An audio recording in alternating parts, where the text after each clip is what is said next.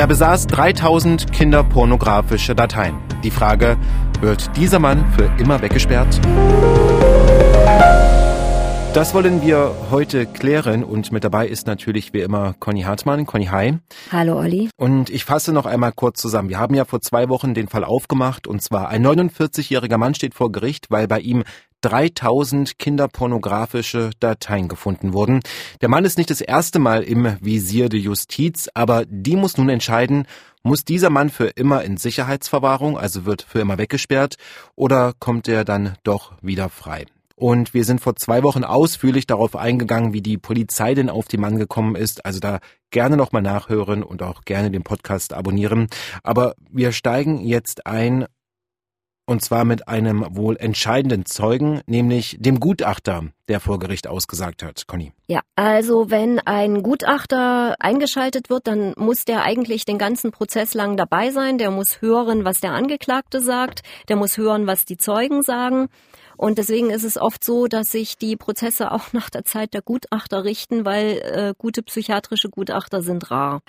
Und natürlich gehört dazu eine Exploration des Angeklagten. Also der, der Psychiater spricht natürlich auch im Angeklagten im Vorfeld des Prozesses. Da gibt es dann schon so ein vorläufiges Gutachten, aber das endgültige Gutachten wird dann erst im Prozess sozusagen. Der Gutachter ist immer der, der dran ist, wenn alle Zeugen gehört worden sind.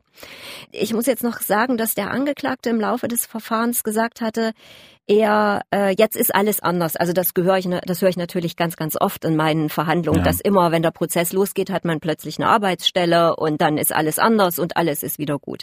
In dem Fall muss man noch dazu sagen, hatte sich der Angeklagte, ich sage es jetzt mal mit meinen Worten, dem Verfahren durch die Flucht nach Serbien entzogen. Also die Durchsuchung hatte stattgefunden, das Strafverfahren lief.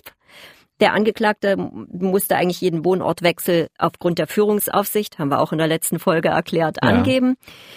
Und plötzlich war er weg und nicht mehr zu kriegen. Und also ich kann es jetzt schon mal sagen, die Zielfahnder haben ihn relativ schnell in Serbien aufgespürt und haben ihn dann auch mitgenommen. Also das muss man aber schon nochmal betonen, dass es dann wirklich äh, Zielfahnder aus Thüringen. Thüringer, die Thüringer Zielfahnder des Landeskriminalamtes äh, haben ihn relativ schnell gefunden. Aber er hat ja ein paar Wochen in Serbien gelebt. Vor Gericht hat er gesagt, er sei dorthin gegangen, weil er dort eine Frau kennengelernt habe. Ja. Und das erste Mal in seinem Leben habe er, der sich tatsächlich zu Kindern hingezogen fühlte, er hat auch gesagt, warum, weil er selbst missbraucht worden ist als Kind, äh, habe er kein Vertrauen zu Erwachsenen gehabt und habe also tatsächlich auch sei mit Frauen nie glücklich geworden. Und jetzt aber sei diese Frau, deren Namen er auch genannt hat, das sei jetzt plötzlich alles anders gewesen. Das erste Mal habe er eine wirklich äh, erfüllte Beziehung gehabt. Er habe sich in Serbien, da habe ich dann auch gleich mal wieder geguckt, äh, mit ihr zusammen, unter anderem habe er da ein Crowdfunding gegründet für ein Kinderdorf in Serbien, weil ja. es den Kindern dort so schlecht ging. Aber er war, wie gesagt, glücklich. Und das erste Mal hat das mit dieser Frau richtig gut gepasst. Und das war eigentlich, wollte er nur für 14 Tage dahin fahren. Er wollte sich also seinem Verfahren nicht entziehen, will er damit sagen, oder ja. wollte er damit sagen. Aber dann hat sich das eben doch anders ergeben und er war dort das erste Mal in seinem Leben erfüllt glücklich. So aber, hat er das gesagt. Aber er wusste schon, dass er wegen den äh, Besitz Selbstverständlich. Das wusste er und danach ist er genau. dann nach Serbien genau. ähm, ja, genau. untergetaucht, um es jetzt mal und, mit äh, diese, diese, dieser Aufenthalt in Serbien, der hat dann später auch tatsächlich noch äh, Auswirkungen auf die Strafe. Lass uns da später noch einmal drauf kommen. Wir bleiben beim Gutachter. Was hat er weiter gesagt? Der Gutachter hat gesagt, also wenn man sich den Lebenslauf des Angeklagten anschaut, dann ist es tatsächlich so, dass er eine starke pädophile Neigung hat. Er ist ein selbstunsicherer Mensch und er ist auch verantwortungslos. Er hat Erlerntes nie umgesetzt. Er hält sich nicht an Ratschläge. Er hat äh, im, selbst im Gefängnis eine Beziehung zu Jugend, zu einem jugendlichen Mitgefangenen wieder ja. aufgebaut und hat keine realistische Zukunftsplanung, nicht mal ein Mindestmaß an Vermeidungsstrategie. Da, Harte äh, Worte. Ja, da spielte der äh, gut, was spielte an, damit meinte der Gutachter unter anderem, der Mann der Angeklagte darf sich Kindern nicht nähern und borgt sich den Nachbarjungen aus, um mit dem irgendwie unterwegs zu sein. Und also er versucht nicht mal sich an die Regeln zu halten. Ja, und das zu ändern durch ja. Möglichkeiten, die es da gibt. Dann kommt tatsächlich, er versucht immer wieder ein Kind zu adoptieren, einen Jungen zu adoptieren. 2008, 2010, 2017 hat der Gutachter gesagt, weil er hat sich unter anderem bezogen auf das Gutachten, was bei der Wiener Verurteilung gemacht worden ja. ist. Und da hat man schon von einer starken pädophilen Neigung und einer hohen Rückfallgefahr gesprochen. Wir haben es gesagt, der Mann wurde in Österreich verurteilt. Genau. Und das ist so die, das ist so die eine Sache. Und wenn, wenn die, also die eine Richtung, sagte der Gutachter, und wenn das zutrifft, dann ist eine Sicherungsverwahrung eigentlich unausweichlich. Da höre ich bei dir ein Aber raus. Was ist denn Variante 2? Das, was der Angeklagte zu der Frau in Serbien gesagt hat, ja. Diese Frau, also vorausgesetzt es stimmt, diese Frau gibt es wirklich. Diese Frau, mit dieser Frau ist er glücklich, mit dieser Frau hat er das erste Mal eine erfüllte Beziehung. Hm. Dann ist tatsächlich was passiert in der Entwicklung des Anklagten. Und dann kann man davon ausgehen, dass sich da äh, auch was ändert, weil selbstverständlich hat der Angeklagte im Prozess gesagt, er ist jetzt auch bereit für weitergehende Therapien. Ja. Und das steht halt so im krassen Widerspruch. Er hatte diese Möglichkeiten alle und hat sie abgebrochen. Auch in der Haft hatte er so eine Therapie, hat er auch nicht zu Ende gemacht. Und jetzt aber, jetzt ist alles anders und da sagt der Gutachter, aufgrund dieser Frau, ich äh, sage jetzt mal so, der Gutachter hat das ganz ausführlich alles äh, geschildert und hat gesagt, ob diese Frau eine Schutzbehauptung ist. Ja. Also ob die erfunden ob ist. die erfunden ist, diese Nummer, oder ob das wirklich stimmt, das ist nicht meine Aufgabe, das zu beurteilen, hat der Gutachter gesagt. Er kann dem Gericht nur die Empfehlungen geben für die eine wie für die andere Sache. Und die eine Sache ist halt, also wenn es diese Frau gibt, dann die, ist alles anders. Lass mich raten, die Frau war nicht vor Gericht. Nein, nein, die, die also die, die, da gab es keine, keine ladungsfähige Adresse irgendwie und die hatte den Kontakt zu ihm, zum Angeklagten ja. abgebrochen. Keine Bilder, so. Keine, kein gar nichts wahrscheinlich. Ach, ich weiß, ich glaube, die Bilder waren auf dem Handy, was er nicht mehr hatte. Ja. Äh, weiß ich nicht. Also er hat, er ist schon sehr genau zu dieser Frau befragt worden und konnte also auch Daten von, ich weiß, Daten nennen, wann sie, wann er seine, ihre Eltern kennengelernt hat und so. Da ist schon ein bisschen was abgefragt worden. Ich fand es ziemlich allgemein, äh, was er gesagt hat, aber er konnte sich auch nicht mehr erinnern, wann sie sich das erste Mal geküsst hätten und so. Solche Fragen wurden dann auch gestellt. Ja, ja, ja. Oh, da geht's ans Eingemachte. Da geht, da muss er hat dann auch zu seinen äh, äh, er ist auch zu seinem Sexualleben da ja. befragt worden. Ja, na klar, wenn es um solche Vorwürfe geht, dann geht's ja vor allem auch darum. Und das ist halt die eine Sache. Wenn diese Frau da ist, dann hat der Angeklagte tatsächlich eine Entwicklung gemacht. Und wenn das eine Schutzbehauptung sei, so der Gutachter, dann wären beide Voraussetzungen für die Sicherungsverwahrung da, nämlich ein Hang zu diesen Straftaten und zu der Pädophilie, zu den Kindermissbrauchen ja, und ja, Besitz ja, von pornografischen genau, Dateien. Genau. Und eine negative Prognose, nämlich, dass er immer wieder rückfällig wird und dass er das wahrscheinlich wieder tun wird. Ich ja. betone nochmal, ich spreche hier nicht so wissenschaftlich wie der Gutachter, ich fasse das nur zusammen, aber so in etwa ähm, hat er das gesagt.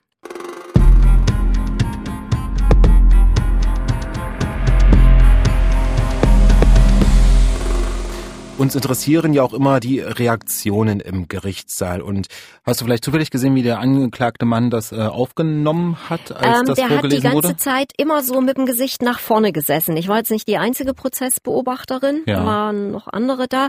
Und äh, wirklich immer so so zum Gericht und der, der Angeklagte hat auch immer, wenn ihm eine Frage gestellt wurde, sich bemüht, darauf zu antworten. So ganz freundlich und ich habe es ja schon mal gesagt in der ersten Folge, so ein bisschen na, unterwürfig ja, fast. So. Anbieternd hast du gesagt. Ja, ja. genau. So, so, äh, so ist er da aufgetreten. Und auch, auch reumütig eigentlich? Hat er sich auch entschuldigt oder kam denn sowas? Hast du sowas mitbekommen in den Tagen?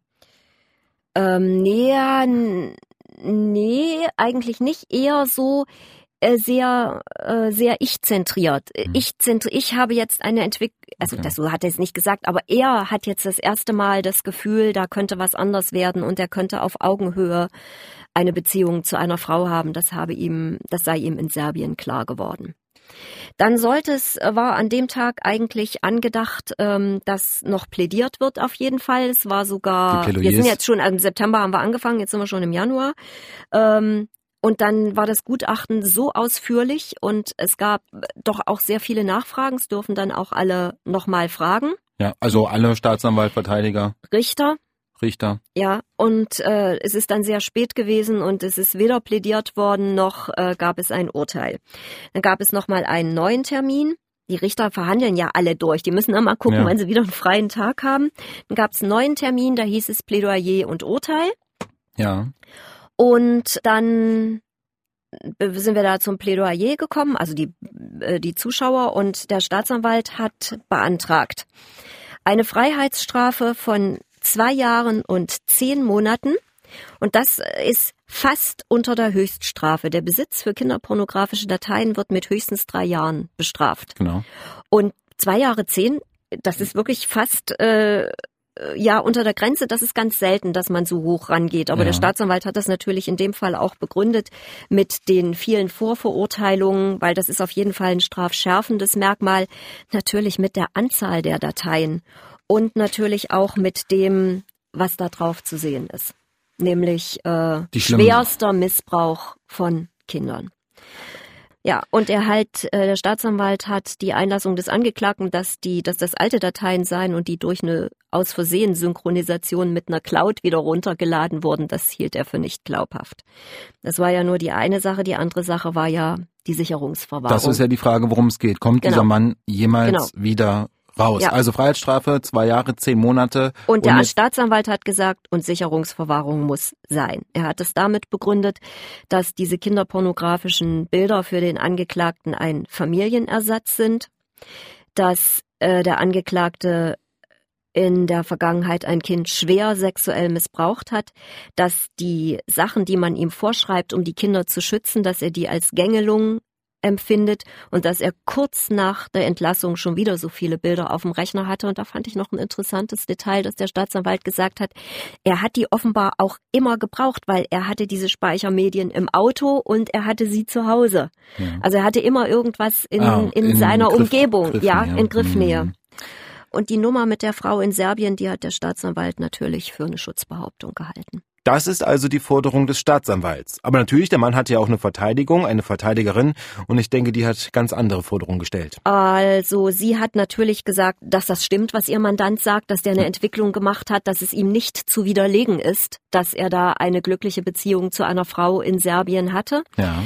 Dass, wie gesagt, da was mit ihm passiert ist, was jetzt alles anders äh, werden lässt. Und sie hat beantragt eine Freiheitsstrafe von zwei Jahren.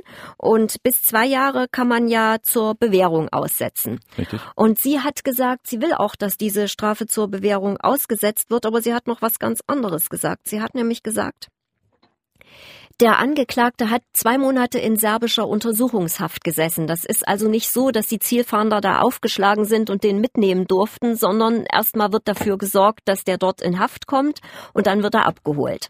Ja. Und in diesen zwei Monaten in serbischer Untersuchungshaft, die sollten dann im Verhältnis zwei zu eins zu, Deu nach, äh, zu deutscher Haft äh, umgerechnet werden. Also für die zwei Monate in Serbien ja.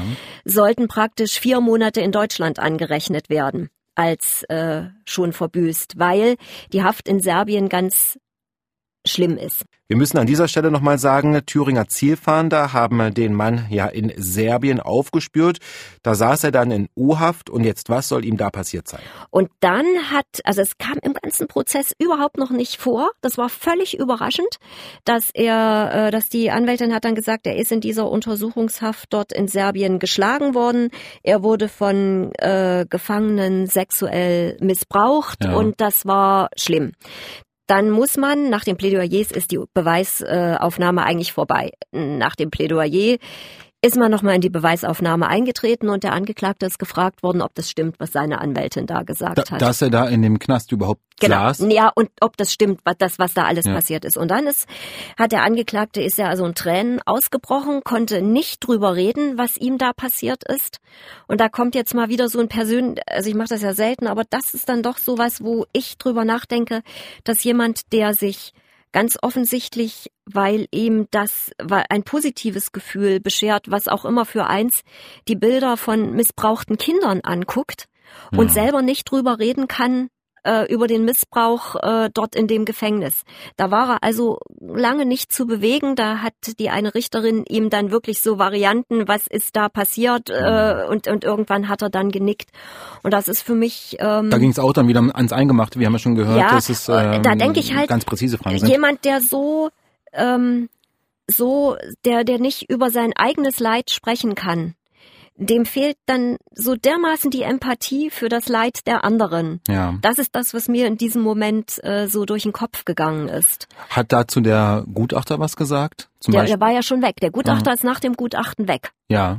Der, der, das war, wie gesagt, völlig überraschend, äh, war bis dahin. Und, mhm. ähm, und dann hieß es noch, dass der Angeklagte über diese Erlebnisse in Serbien auch mit der Psychologin der Anstalt, der Haftanstalt gesprochen hat, in die er dann nach seiner Überstellung nach Deutschland gekommen ist.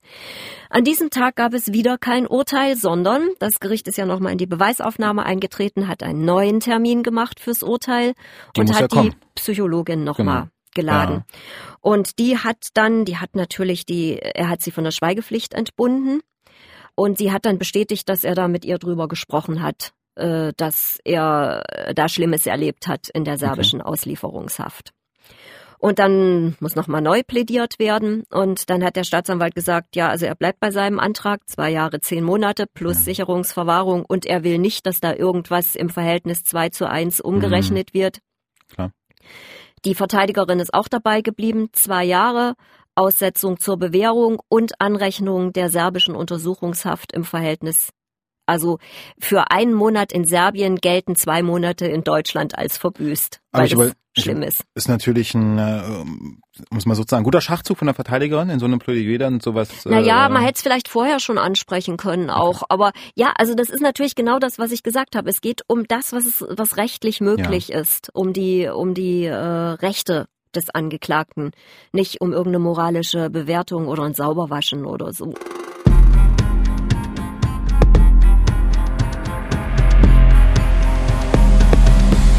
Wir richten jetzt unsere Augen auf die Richterbank und zwar zu den Richtern und Schöffen. Die haben sich jetzt erstmal zurückgezogen, gehe ich von aus. Genau. Und in dem Fall war es so, es gab dann also nochmal einen extra Urteilstermin. Ja. Weil wenn es um Sicherungsverwahrung geht, muss man natürlich, äh, kann man nicht in zehn Minuten sagen, wir haben das ja das letzte Mal am Amtsgericht gehabt, als es um die Agaporniden ging, ja. dass ich gesagt habe, dann bleiben alle drin, dann schreibt der Richter was auf, dann stehen alle auf. Aber da ist es ja ein Einzelrichter gewesen und hier haben wir fünf Leute und es geht um was ganz anderes. Es geht du, um du, die das Freiheit. Schärfste, du hast gesagt, ja. das ist die schärfste Klinge der ja, Justiz. Ja, so ja, das wird manchmal so so äh, beschrieben. Ja, ein Mann muss ja dann lebenslang wird lebenslang weggesperrt. Ja.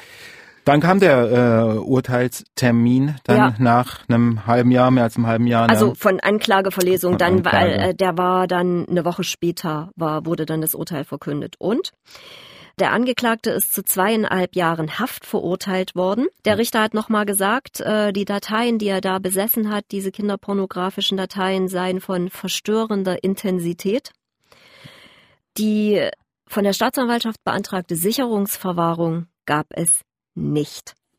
Zwar sei der Angeklagte vorbestraft, hieß es im Urteil, aber es sei nicht eindeutig belegt, dass weitere schwere Straftaten von ihm zu erwarten sind. Das ist nämlich die Voraussetzung äh, für die äh, Sicherungsverwahrung. Und eine schwere Straftat ist in dem Fall ja, dass er wieder ein Kind missbraucht. Ja. Und da war ja die letzte Tat tatsächlich zehn Jahre her.